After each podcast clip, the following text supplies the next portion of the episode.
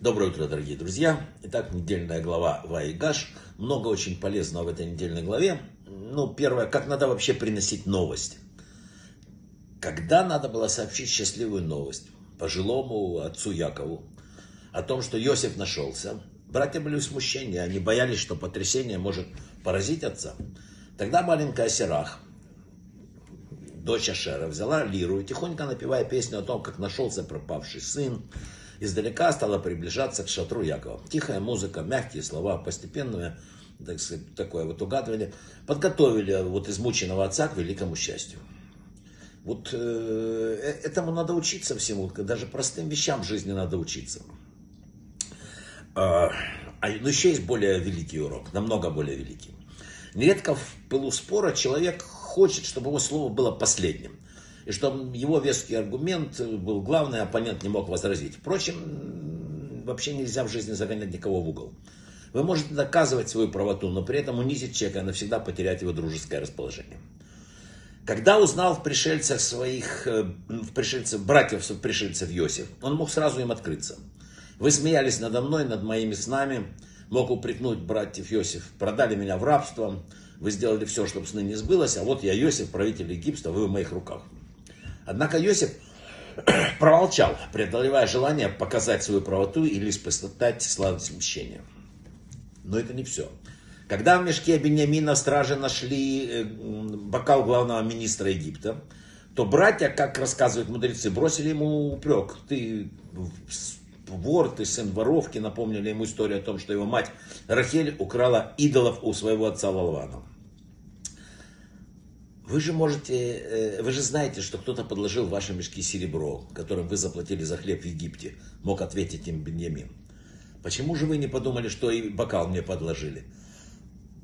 Почему вы обвиняете меня? Но Беньямин промолчал. Почему Иосиф и Беньямин промолчали?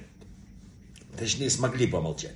Их вдохновлял пример их матери э, Рахели, которая отличалась именно этим качеством – когда Рахель попросила у своей сестры Леи цветы Дудаим, который собрал ее сын, а Лея упрекнула ее, мало того, что ты взяла моего мужа, ты хочешь еще цветы забрать, моего сына.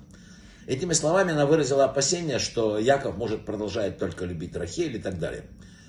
Рахель могла ей сказать, как ты можешь такое говорить, когда я, как я, что я отняла у тебя мужа, ведь чтобы избежать твоего позора, я уступила тебе Якова.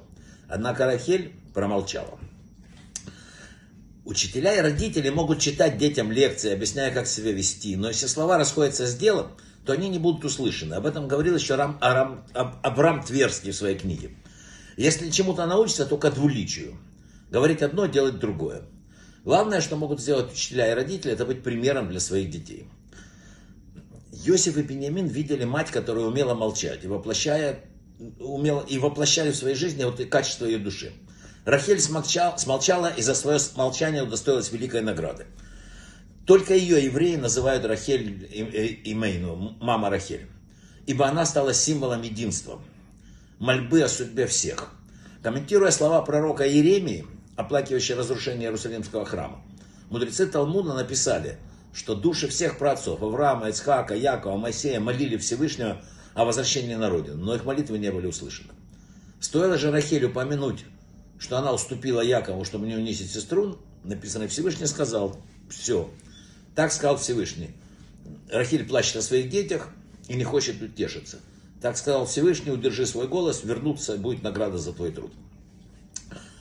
Подобно матери промолчал Иосиф и избежал конфликта с братьями.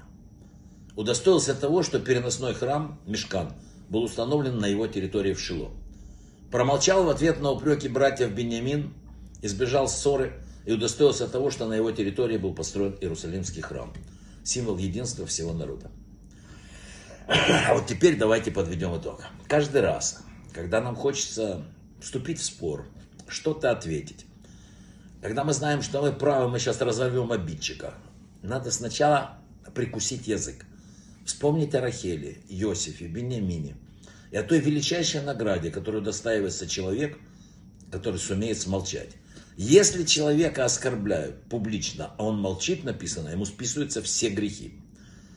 Вдумайтесь в это. Нам ничего не надо, просто смолчать. Да, иногда это сложно, да, иногда это обидно.